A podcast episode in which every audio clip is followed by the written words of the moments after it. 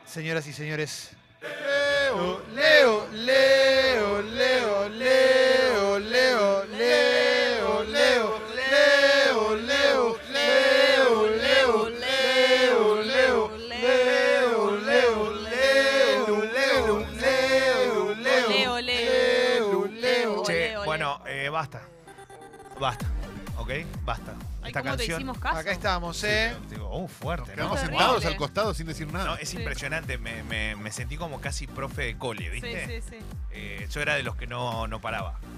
Pedían así silencio, todo y así terminaba, ¿no? La verdad que no. Bueno, pero la da vida bronca. te llevó a educarte. Ah, pero igual, yo tendría que. Yo estaba para más. No, lo- no pude cumplir el sueño de mi familia. En el colegio hacías mucho el, el chavo el 8, eso de que terminabas de hablando de Oh, más. no, pero era una cosa. Muy buena Eh, es- esa. Viste que es medio constante. es-.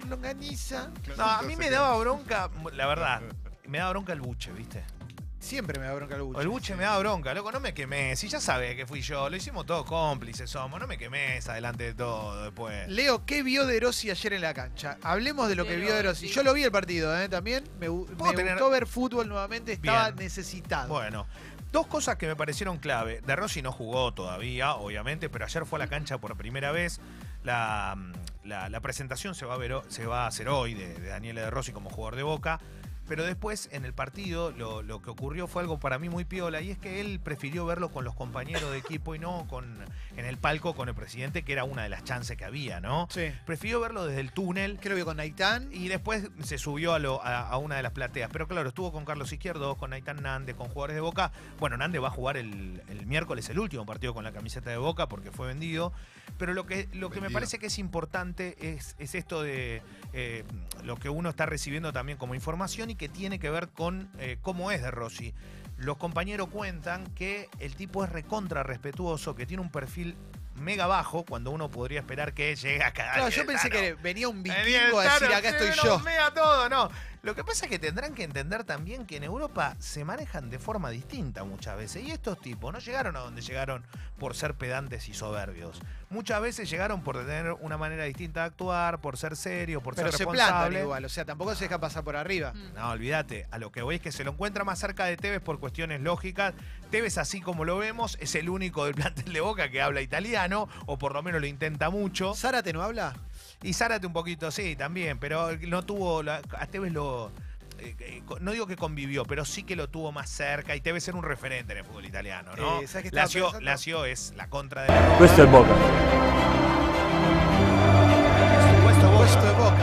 Ya quedó, ¿eh? Ya hay remeras de puesto de Boca, Eh. es obvio. Es el que estaba visto pensando, y sí, estaba pensando, Leo, en esto que decís, que no son soberbios, en el día que Italia queda eliminado, Sí. cuando el técnico lo quiere meter a De Rossi le dice, no, no me pongas a mí, loco, poné un goleador. Pone no, un goleador. No me acuerdo quién era el goleador en Sí, ese sí, sí, momento. sí, pero, es a verdad. mí no, loco, Con Suecia, ponelo- en- antes del el último partido de clasificación en el Sí. repechaje, que Suecia termina clasificando al Mundial. Sí. Esa, esa es muy loca. Esa Sí, imagen, se, ¿eh? sí, ¿se acuerdan cuál era el, era el delantero que él pedía que pongan en vez de a él? Díganlo porque yo no me acuerdo en este Eh, momento. eh, ahora estoy pensando, pero es lo mismo No que importa, no importa, cualquiera. ¿Lo puede ser están choluleando? A De Rossi. Sí, lo que pasa es que él vino con la. eh, mira, él vino con la mujer, los Lo hijos. La mujer, los hijos, que van a ir al colegio acá también. Y que van a. Y, y vino con tres amigos, aparte. Ah, bueno. O sea que son iguales a él, ¿viste? Son Sí, amigos son míos, todos, ¿no? son todos, sí. medio vikingote. Todos con pinta de ex Exacto. Y cuando los ves, eh, yo creo que el tipo lo que está haciendo es. Él quiere conocer a Argentina. Evidentemente quiere conocer la cultura de acá. Con los amigos de la noche. estar, no sé, Vino con la no, esposa no, igual, ¿eh? vino con la esposa. No, me parece que si no, no hubiese llegado a tener el nivel que tuvo tanto tiempo. Estos tipos, si no, no llegan ahí. Está bien, pero ¿eh? ya está, ya pasó, ya está, está para, está para salir de noche ahora, tiene jugar. Igual que- pará, yo creo que acá quiere romperla, ¿eh? Yo no, no para mí, digo, si quiere robar se va China. No, es claro. Yo creo que acá quiere. O termina en otro lado. El tipo vino como un desafío. Sabe Sí. que queda muy expuesto si no juega ¿Te nunca. puedo preguntar algo de Boca? Sí. ¿Por qué eh, Salvio, Zárate eh, arrancan desde el banco de suplentes? ¿Por un tema de, de- de estado físico No, todavía porque, no están al nivel? eh, claro, porque recién tienen muy pocos entrenamientos, están buscando la forma y porque eh, la realidad es que Boca juega entre semana por Copa. Y muy posiblemente estos nombres vayan de entrada en el partido ante Ah. Atlético Paranaense. Boca ayer tuvo un mix entre titulares y suplentes, jugando y pensando en lo que va a ser el partido de Copa, que es lo que más le importa a Boca. Empató con Huracán, un Huracán que mereció más eh, en, en gran momento del partido y que tuvo a Andrada como figura del otro lado. Increíble ese arquero, ¿eh? Sí, muy- Hoy está en un nivel. Está en un nivel bárbaro y es un arquero bárbaro. Andrada, otro pibe que la verdad siempre lo remarco porque es de los pibes que declaran Insigne bien. el delantero, gracias. eh, sí, jugador del Napoli, Lorenzo. Lorenzo. Insigne. Eh, y cuando vos lo ves a, Boca, decís, y pero con todo lo que tiene no le ganó Huracán. Y bueno, sí, es verdad. Si uno va por, por nombres y por presupuesto, es raro que Boca no le gane Huracán. Después hay que ver cómo termina Huracán en el torneo y cómo termina Boca también, que siempre apunta a ganar todo por los planteles que arma.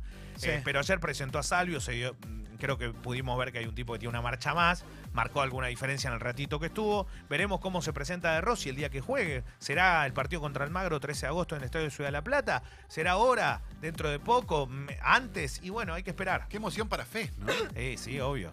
Eh, háblame de Beca Sexy y la máquina de Beca Sexy. Está jugando bien Independiente. Ayer Sí, eh, claro. ganó justificadamente. No tuvo un partido excelente, pero sí tuvo un partido donde mereció ganar. Fue 1 a 0 y ante Defensa y Justicia. Normal, ¿no? Sí, ganó ante Defensa y Justicia 1 a 0. Le dieron una plaqueta a Becachese. ¿Por qué? Porque fue el técnico que lo llevó hasta. La, no solo que lo llevó a estar bien arriba, sino que le permitió a Defensa y Justicia ilusionarse con un torneo en el fútbol argentino. Terminó segundo detrás de Racing. Eh, y ayer, cuando terminó el partido, le, le dolía el pecho, no se sentía bien, le bajó la presión y automáticamente lo llevaron a un hospital.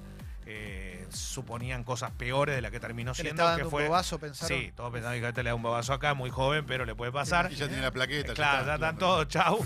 Y no, al final no, no, no hay ningún problema, realmente lo digo esto, no, ¿Sabes es- no hay, no hay ningún problema, solo uh, nada, cuidado, ¿no? Te puede agarrar este estrés, cualquier cosa. Es bastante agitado el día a día ¿Sabes de qué me gustó cuando entró la relación con, con los jugadores de Defensa y Justicia? Se ve que dejó un buen recuerdo, porque todos, Sí. Todos lo iban a saludar, todos Olvidate. contentos. Y sí, sí, sí, ¿Eh? lógicamente. Y aparte Gran es un restaurante. tipo que muy... eh, los, los entrenamientos de él, no solo los partidos, son muy activos y la verdad que los jugadores lo sienten y aprenden, que es lo importante, tener un cuerpo técnico que te deje algo, sí. Me voy a permitir hablar, hablar bien de un compañero acá en la mesa, el querido Clemente. Gracias. Que a Ola no lo bancó de entrada y no lo bancó nunca y tenía razón. Y ahora lo está bancando a Becachese. Gracias. Así que, de verdad. Gracias, aguante, Calo. Clemente. Gracias por Eh, reconocer. Está bueno eso, mis eh, virtudes. está bueno de valiente. bancarlo. Eh, yo la verdad que hasta acá lo, Gracias. lo- lo más importante es que en este arranque de Superliga mostró a Boca que no pudo ganar, a River que no pudo ganar, a un eh, Racing que mostró muchas dudas, el viernes también jugó. Eh, Igual Racing sigue teniendo un equipazo, ¿no? Sí, Eh, pero, pero dejó, dejó duda, necesita seguir complementando un plantel que da la sensación le falta gol. Y del otro lado, te digo, seguimos en la misma tónica de ver qué pasa. Lógico, el fútbol argentino tiene muchas cosas porque eh, en el medio del proceso del torneo lo, lo que termina importando muchas veces es aquellos equipos que terminan jugando Copa. Mañana River, el miércoles Boca, eh, está jugando también San Lorenzo y todos por Libertadores, también Godoy Cruz y, lo hará el jueves por Copa Sudamericana eh, el Club Atlético Independiente. Bueno, arrancaron los Juegos Panamericanos. ¿eh? No sé si le están prestando atención. Recontra, no sé si Leo. le están prestando atención A los Juegos. Panamericanos. Bueno, me alegro muchísimo. Contame el medallero, Leo. El medallero es Estados Unidos, 24 medallas en total, 9 de oro, 8 de plata, 7 de bronce. Segundo México con 22 medallas, tercero Colombia 14, cuarto Brasil 13, quinto Argentina con 10. Muy buen arranque Bien. de, de los argentinos con cuatro medallas doradas. Va a haber más participación hoy. Eh, ganaron los chicos, bueno, del Seven de rugby, ganaron eh, el fútbol femenino 3 a 0 y ante Perú. Eh, están eh, disputando varias competencias hoy. Hay mucha actividad. Yo les recomiendo que lo sigan, porque por ejemplo, mira, yo voy al- al- a las actividades y ¿qué hora es? 10.44 en este momento. Ahora. En este momento, eh, Fiorella Mengani y Beatriz Protzen, eh, adiestramiento individual en el Grand Prix especial. Después hay bowling, después hay squash. Argentina, eh, me gusta mucho el squash, no Qué sé si a ustedes les squash. interesa. Es un toque violento el squash. Hay taekwondo Para- ¿hay donde. bowling? eh, sí. Muy bueno. hay loco. taekwondo donde. Me, me da ganas de verlo. Sí, obvio. Y está. No, no sabes cómo juegan. Y sí, no, no sabes cómo juegan. Es una locura haber jugado bowling. Hacen Tenemos cualquier chance cosa. Te quiero preguntar una cosa. Sí. Podés no saberlo. Puedo no saberlo. Estoy El objetivo del de bowling es tirar todo lo- todos los palos o se tira también haciendo figuras con la bola. Porque me parece que si es solamente tirar con los tirar los palos, queda corto, digamos, porque pueden lograrlo rápidamente. No, no, pero igual no, no. Digamos, la complejidad pasa porque no siempre te pasa que tiras todos los palos. Sucho, vos querés Hasta los mejores, hasta los mejores le pasan. El tema cuando tirás todo menos uno y le tenés que pegar a ese y le tiran con roca, lo hacen hermoso.